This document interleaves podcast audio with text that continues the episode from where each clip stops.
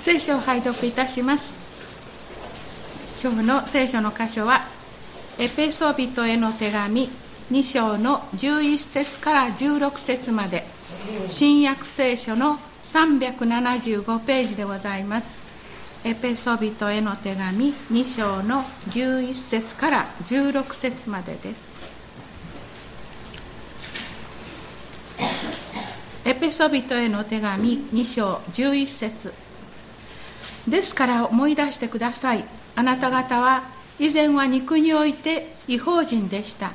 すなわち肉において人の手によるいわゆる割礼を持つ人々からは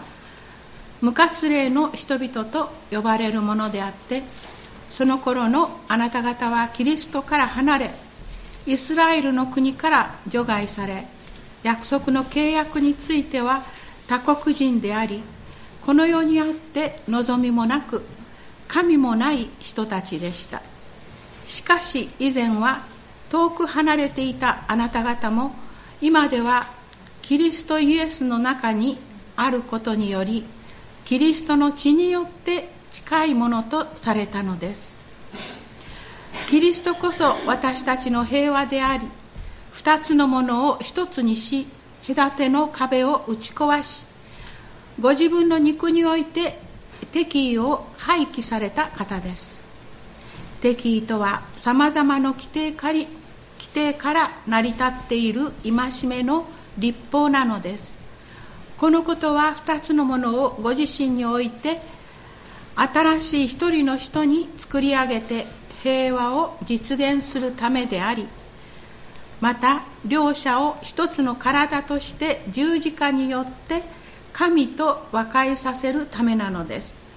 敵意は十字架によって葬り去られました。以上です。聖歌隊に賛美していただきます。神聖歌308番。その後キリストこそ平和と題して内田牧師よりメッセージをいただきます。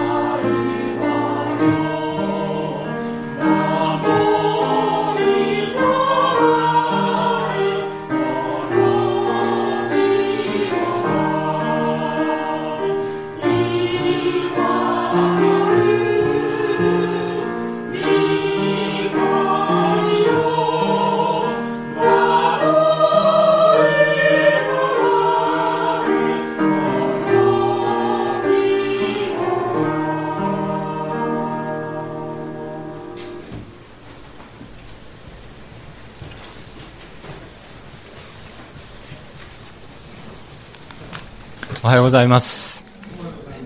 今日もまた御言葉をいただきます。その前に一言お祈りをさせていただきます。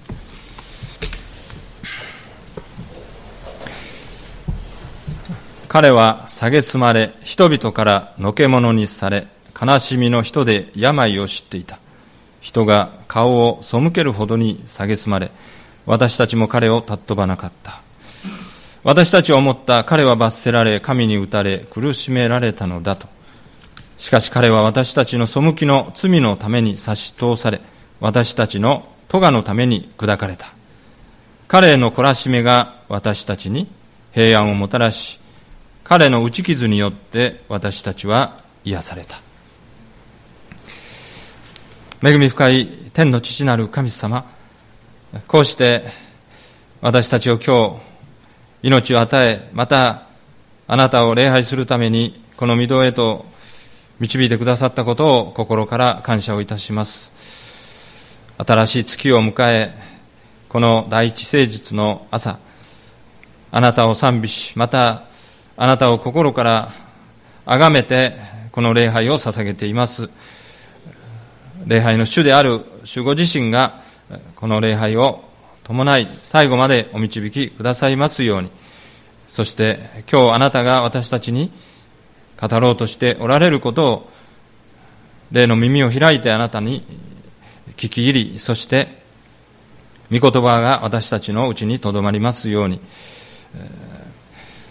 イエス様の尊いその犠牲とまた見救いと十字架で表された神のご愛をどうぞ覚えて、またそれを一心にいただいて、それぞれにお使わしくださるように、どうぞ導いてください。暑い日々が続いておりますけれども、どうぞ一人一人をあなたがお支えくださって、そして、また私たちのあなたへの信頼、信仰がますます強められてまいりますように、今日御言葉をいただきます。今からのひととき、どうぞ、主がお導きくださって、御言葉を通してあなたの身旨をお語りくださるようにお願いいたします。しもべ聞きます主をお語りください。すべてを委ねて、主キリストの皆によってお祈りいたします。アーメン。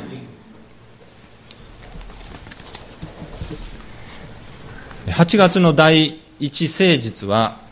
えーまあ、教会の暦、特に日本の教会の暦で、平和誠実ということで、ありまして、毎年、まあ、私はこの8月の第一誠実に、えー、御言葉を通して、え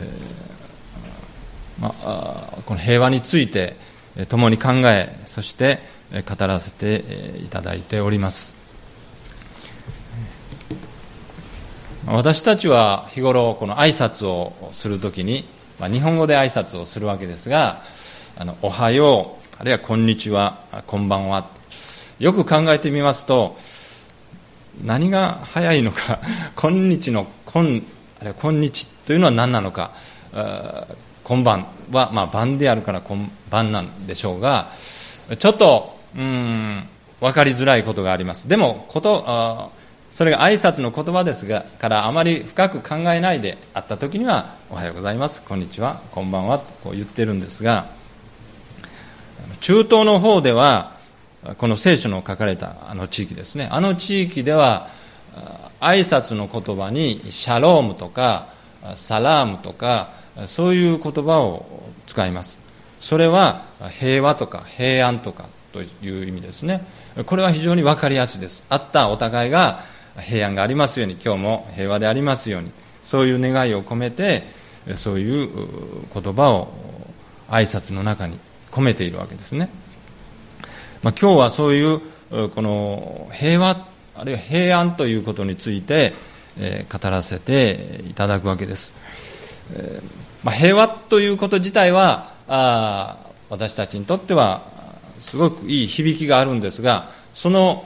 反対側に何があるのかということも当然考えないといけないわけですね。ですから少し重いテーマになりますけれどもこれは避けて取れません。大変重要なことですのでしっかりと御言葉に聞いていきたいとそう思っております。毎年日本ではですね8月になりますと2つの都市で平和記念集会が持たれます。一つは昨日8月の6日広島で。そしてもう一つは8月9日の日に長崎で持たれるわけです。もう1945年といいますから66年前この2つの年に原子爆弾が投下されたということ。そして、えその犠牲者それが広島では14万人。長崎では7万4千人の尊い命が犠牲となったと言われているわけですね。もちろんその後被爆者の人たちが毎年のように命をなくして広島では総数27万5000人を超える人たちがその命をなくされたと言われています、まあ、私たちはそのことを覚えて主にどうかその犠牲になられたその魂の上にまたそのご遺族の上に豊かな主のお慰めがありますようにと、まあ、祈るわけであります。一体何がこのような言語に絶するような被害をもたらしたのかということですね、まあ、これはこの地震とかあるいは大雨によるそういう自然災害ではありません。人間が起こした人災であります。人間が起こしたその戦争によって生み出された悲劇であるということです。私たちは先ほどエペソビトへの手紙の2章を読んでいただきましたがこの10節のところに私たちは神の作品であって良い行いをするためにキリストイエスにあって作られた。ですから本来神様によって作られた被造物である人間聖書では神の作品とまで言われているこの人間それは本当に尊い存在であります。神様に尊ばれ神様に愛されそして神様に用いられている限り人間というのは本当に素晴らしい存在である。神様はそのように人間を作られたわけです。しかしその人間に悪魔が取り付くともう何をしでかすかわからない怪物と化してしまうということ。これは決して一言ではなく全ての人間が自分のこととして肝に銘じておかなければならないことだと思っています、まあ、私自身は戦争を知らない世代の一人ですからその実体験から語るということはできないんですけれども、まあ、映像で見たり写真で見たりあるいは人の話から聞いたり、そしておそらくこれからはそういう戦争を知らない世代の人たちがこの日本を担っていくわけですけれどもしかしこれを風化させてはいけない。私たちもしっかりそれを見あるいは聞きそしてしっかりとそれを肝に銘じてまた次の世代にそれを伝ええー、続けていかなければならないというそういう使命もあるわけですね。教会でもそれは決して怠ってはいけないそう考えるわけです、まあ、人間は神様からいただいたそういう知恵とかあるいは能力を使って新しいものを発見また発明をするわけです。問題はそれを何に使うかですね。薬を持って病気を治すのに使う。しかし方やその薬は麻薬ともなるわけです。ナイフは、まあ、包丁でも美味しいものを作ってそれを食べていただくのに使う。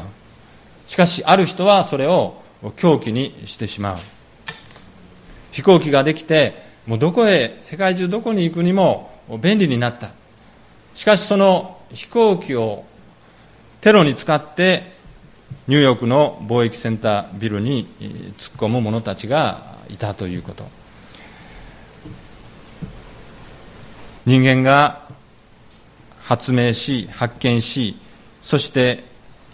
作った便利なもの。それを誰が何に使うのか。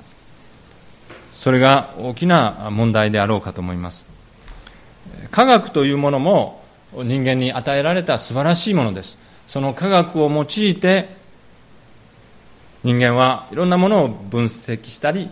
解明したりしていくわけですね。そしてこの地球上にあるものあれ宇宙もそうですが神様がお作りになったものはなんと素晴らしいんだろうと。それを褒めたたえるために科学というものが与えられている。しかしその科学さえもサタンに用いられるならばとんでもないことをになってしまう。私自身は専門的なことや詳しいことは言えませんけれどもウラニウムという化学物質に原子核がある。そういうことが分かった。その原子核が分裂するときに非常に大きなエネルギーを生じるいわゆる爆発ですね。そういうものがあるということを発見したわけですね。でこのエネルギーを何に用いるのか。誰がそれを用いるのか。これを応用して大量殺戮の兵器として作られたのが原子爆弾です。作ったのは人間です。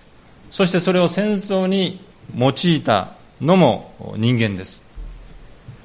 今私たちはそれをどこの誰がそういうことをしたのかということは言わないで、まあ、聖書的に言えばそれは私たちと同じ人間がやったことだ。人間が科学を用いて発見しそしてそれを用いた。人間がやったんだということを重く受け止めておかなければなりません。ですから発見あるいは発明するということは素晴らしいことなんですけれども問題は誰が何に使うのかということ。原子爆弾を作った。でもその過程においてなぜそれをやめなかったのか。あるいはできたとしてもそれを投下することをなぜやめなかったのかということが悔やまれてなりません。もちろんみんなもし投下すればどうなるのかということも知った上でそれをしてしまった。人間はそれをしてしまったわけです。原爆が投下される前の広島あるいは長崎はどのような町であったんでしょうか。もちろん戦争の中にありましたが人々は日々の生活を営んでいたわけであります。その町が一瞬にして地獄になってしまった。あれから66年。広島長崎は復興して今は美しい町になっていますけれどもその受けた傷というのは永遠に消えることはない。またそれを決して風化させてはいけないわけです。あの原爆の悲劇がなかったらどれほどいいだろうかと改めて思うわけです。私たちはモーセの10回の一つに殺してはいけないという神様が人間にお与えになった戒めあるいは命令というのを知っています。もし誰かがこの広島長崎を通してこの戒めを学びなさいというのならこの命の尊さというものを理解するのにこれほど大きな犠牲を払わなければならないというなら人間はあまりにも愚かすぎます。命の尊さを学ぶために殺してはならないというその戒めを理解するためにこんなことが起こったとするならばあまりにも犠牲が大きすぎます。世界のどこにも広島長崎を繰り返してはいけないともう誰もが思っているわけです。しかし戦後核兵器の廃絶はおろか。核実験はさらにエスカレートしていきその破壊力も増して核兵器を持つ国も増えたということ。もう今度ひとたび核兵器のスイッチが押されたならばこの世界は破滅してしまいます。私たちの子供や孫の世代でいつまでこのような危険な状態恐ろしい状態を人間たちは続けていくのかそんな中に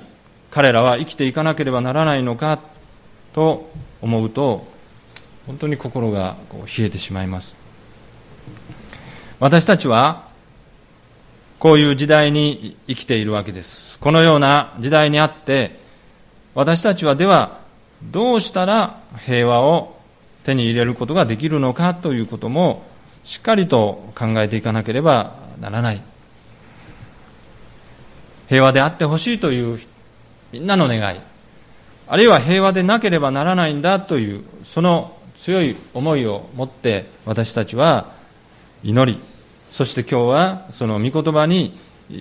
聞いていきたいとそう思うわけです。14節のところにキリストこそ私たちの平和であり二つのものを一つにし隔ての壁を打ち壊しご自分の肉において敵意を廃止された方です。また16節両者を一つの体として十字架によって神と和解させるためなのです。敵意は十字架によって葬り去られました。私たちはどのようにして平和あるいは心の平安というものをいただくことができるのか。一つは平和というものは作り出すものだということを覚えておかなければならないのではないか。そう思います、まあ、今からどれぐらい前でしょうか。もうかつてかつてまあ私たちの子供の頃この水おいしい水というのはもう井戸の水とか、まあ、水道の水でももう当たり前のように水というのはいただいていたわけですね。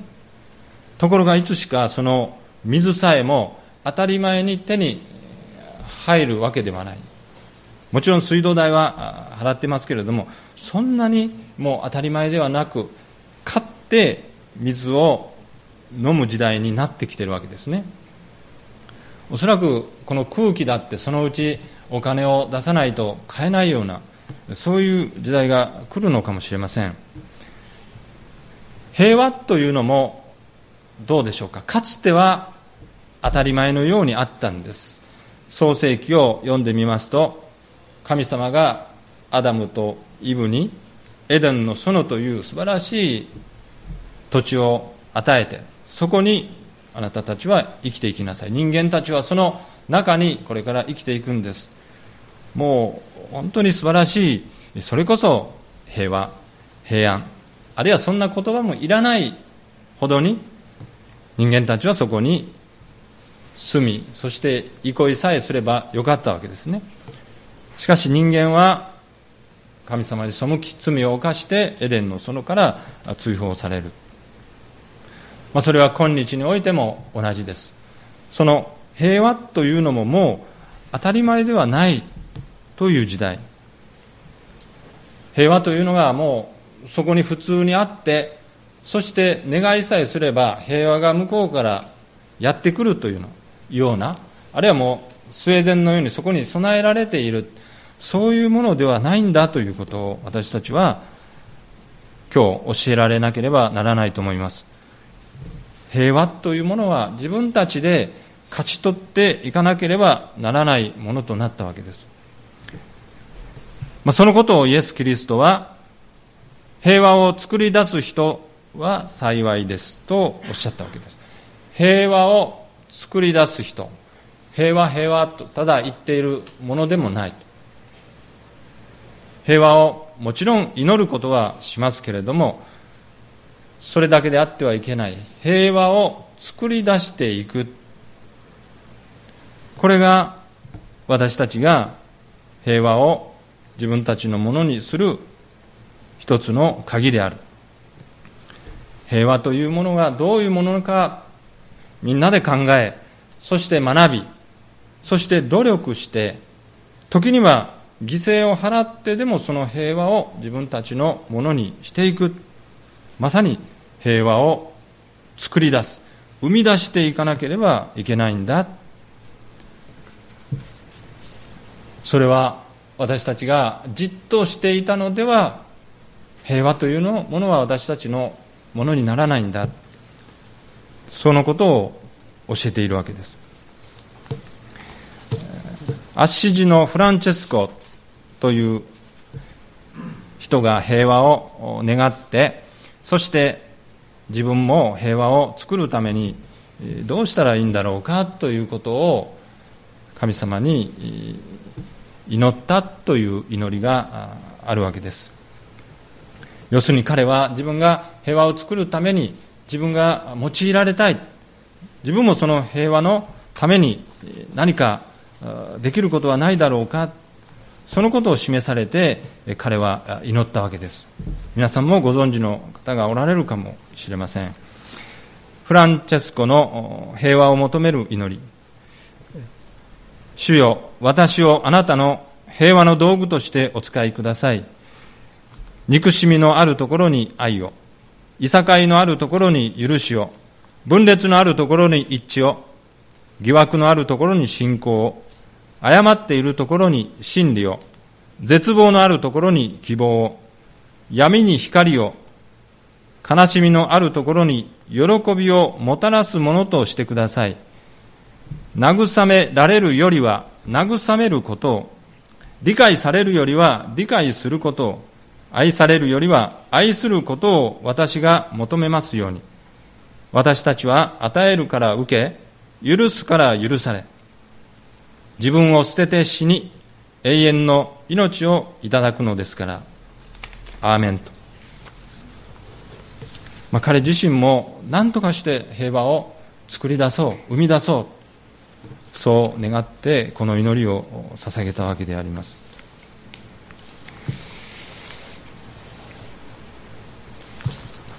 私たちが平和をものにする一つ、それは平和を作り出す。そして二つ目に、御言葉にありましたように、敵意を取り除くということです。敵意というのは、相反する二つのものの間にあるものですね。まあ、それは別の言い方をするとま、心の罪。それは怒りであったり、恨みであったり、憎しみであったり、妬みであったりま、そういうものがお互いの心の中にある状態、まあ、それが敵意という形で現れてくるわけです。二つのものを隔てている。そこにこの敵意といういわば心の罪があるわけですね。この敵意がある限りそこに平和はない、まあ、国と国民族と民族、まあ、その争いもこの敵意という罪がそこにあるわけです。ま初めはおそらく片方が例えば支配欲に駆られてその国を民族を侵略する。侵略された方は当然そこに怒りを覚えます。憎しみを覚えます。そして敵意を覚えてそれにまた応戦していく。そしてどんどんどんどんエスカレートして大きな争いにこうなっていくわけですね。ある民族は別の国や民族にこう虐げられる。この虐げによって憎しみが生まれる。そして何とかあ任したいと。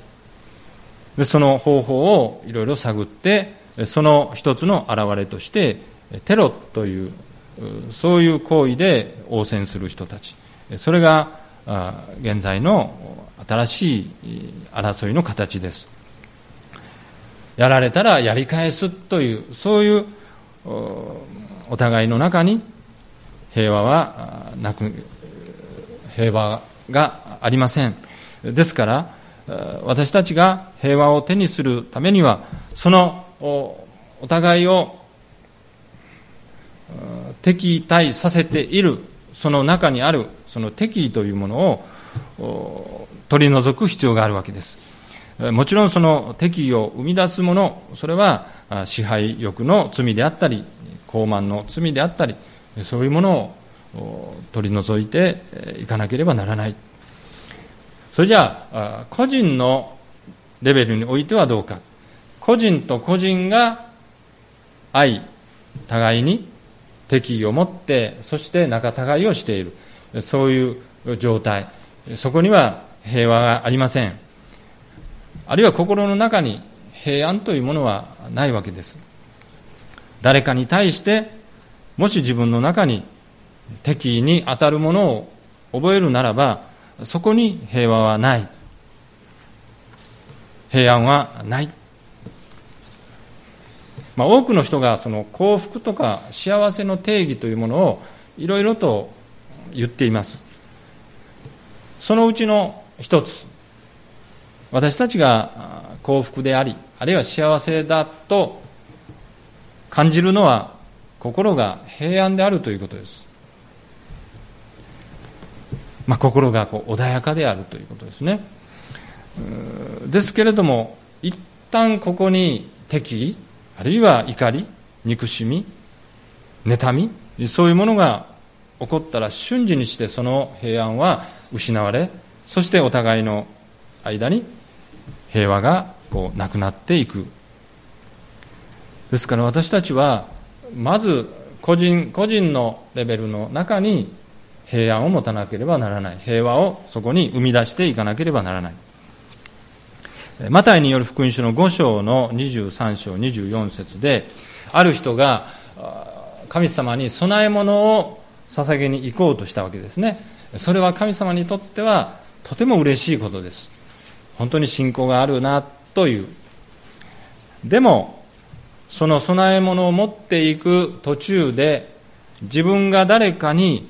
えー、恨まれていることを思い出したならばその供え物を置いてそしてその兄弟のところに行ってまず仲直りをしなさい。和解ですね。でそれはもちろん神様に供え物を捧げる。それも大事なことですがそれよりももっと大事なことは自分の中にある怒り憎しみそういうものを解決してそして平安をいただくこと。このことが神にとっても何よりも大事なことなんだ。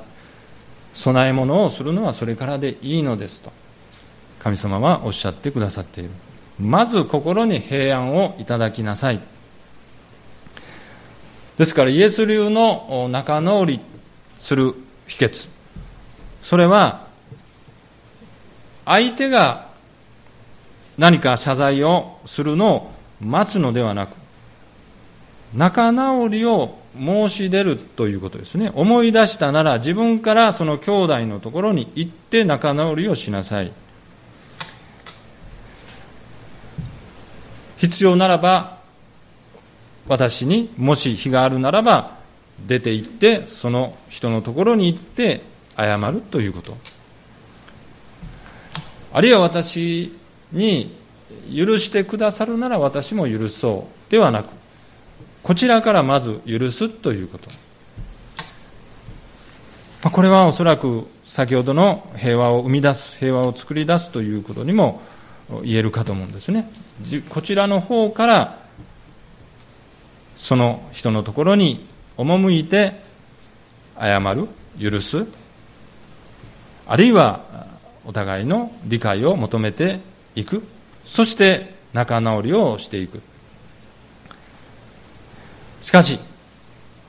敵意を持っている、怒りを持っている、憎しみを持っているお互い、なかなかこういうことはできない時があります。そういう時は、まずそのことを置いて、私たちは、16節にありました、十字架によって神と和解させるということが書かれてありました。敵意をまず置いてそして憎しみ怒りをまず置いて私たちは神の前にひざまずきそして神の清さの前に自分自身がいかに醜いものであるのか。まず自分自身がいかに罪深いものであるのかということを神様に示される必要があるわけです。そしてこんな醜いこんな罪だらけの自分そんな自分を神様は憐れんでそしてイエス・キリストの十字架の贖いを通して救ってくださった。ああ神様は本当に私を愛してそして許してくださったんだ。そのことをしっかりと覚えて十字架を仰ぐということ。その十字架にイエス様はもうズタズタに引き裂かれて血を流し頭に茨の冠をかぶせられそして槍で疲れてそして真っ赤な血に染まったそのお姿で貼り付けにされておられる。そして私たちに語りかけてくださるわけです。お前が持っているその憎しみ怒り敵それによってあなたは本来罰を受けなければなりませんけれども私が代わりにもうその罰を受けたのだから。あなたはもう怒りから憎しみからそして敵意から解放されなさい。そうイエス様は私たちに語りかけてくださる。私とまず神とのその関係が回復されてその神の愛と許しとそして精霊の満たしをいただいて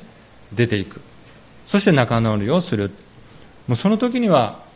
神のアガペが満ちていますから愛には恐れがありません。という御言葉の通り私たちはどんな人にも今まで抱いていた憎しみ怒り敵意もすっかり解放されて憎しみから怒りから敵意から解放されて仲直りをすることができる。民族と民族の平和あるいは国と国との平和もあるいはグループグループのそういう平和もまず一人のお互いの和解とそして仲直り平和から生み出されてくるものなんだと信じます。あるいは家庭の中での平和平安それもお互いがお互いを思いやる。そういう中から生み出されてくるものでありましょうしもちろんお互い人間同士生きていく中で何もない波風が一切ないということはおそらくないでしょう。時には怒りも憎しみもあるいは敵意さえも起こってくることもあるかもしれません。その時は静まってまずそれを置いて神の御前にひざまずいて主よ私の敵意と怒りと憎しみを取り除いてください。そして神様とのまず和解から始まってそして十分に神の許しと愛をいただいてそれぞれに接していくということ。私たちは何よりもこの平和を願うならばこのキリストこそが私たちの平和であって二つの適しているものも一つにしてくださるそのお方であるということ十字架を通して私たちは今日しっかりと覚えてそしてここから使わされていきたいとそう思っています。お祈りをして生産に向かいたいと思います。敵意は十字架によって葬り去られました。愛する天の父なる神様今日は平和についていろいろと考えまた御言葉を通して学んだことであります。広島、長崎の犠牲を思うときに、もう取り返しのつかないような大きな悲劇を人間がしてしまったということ、このことを深く覚えて、二度とこういうことがないようにと。願うものでありますし、また、核兵器がもうすっかりこの世界からこの世からなくなるようにどうぞ人間たちのその愚かさをどうぞもう一度一人一人が覚えてそして神様によって作られた人間たちが神様の身胸にかなう行いをしていくことができるようにどうぞ助けてください。また私たちの身近なところでのお互いの関係の中でもし憎しみや怒りや敵意があるならばどうぞ今すっかりそれを取り除いてくださるようにそして行って仲直りをしなさいと。神との和解から人との和解へとどうぞ向かわしめてくださるようにお願いをいたします。私たちの幸いは心に平安があること。また日々の生活の中に平和があることです。これからこの日本を世界を担っていく子どもたちや若い人の上にどうぞ素晴らしい未来が備えられていますように信じて委ね主キリストの皆によってお祈りいたします。アーメン。それでは生産に。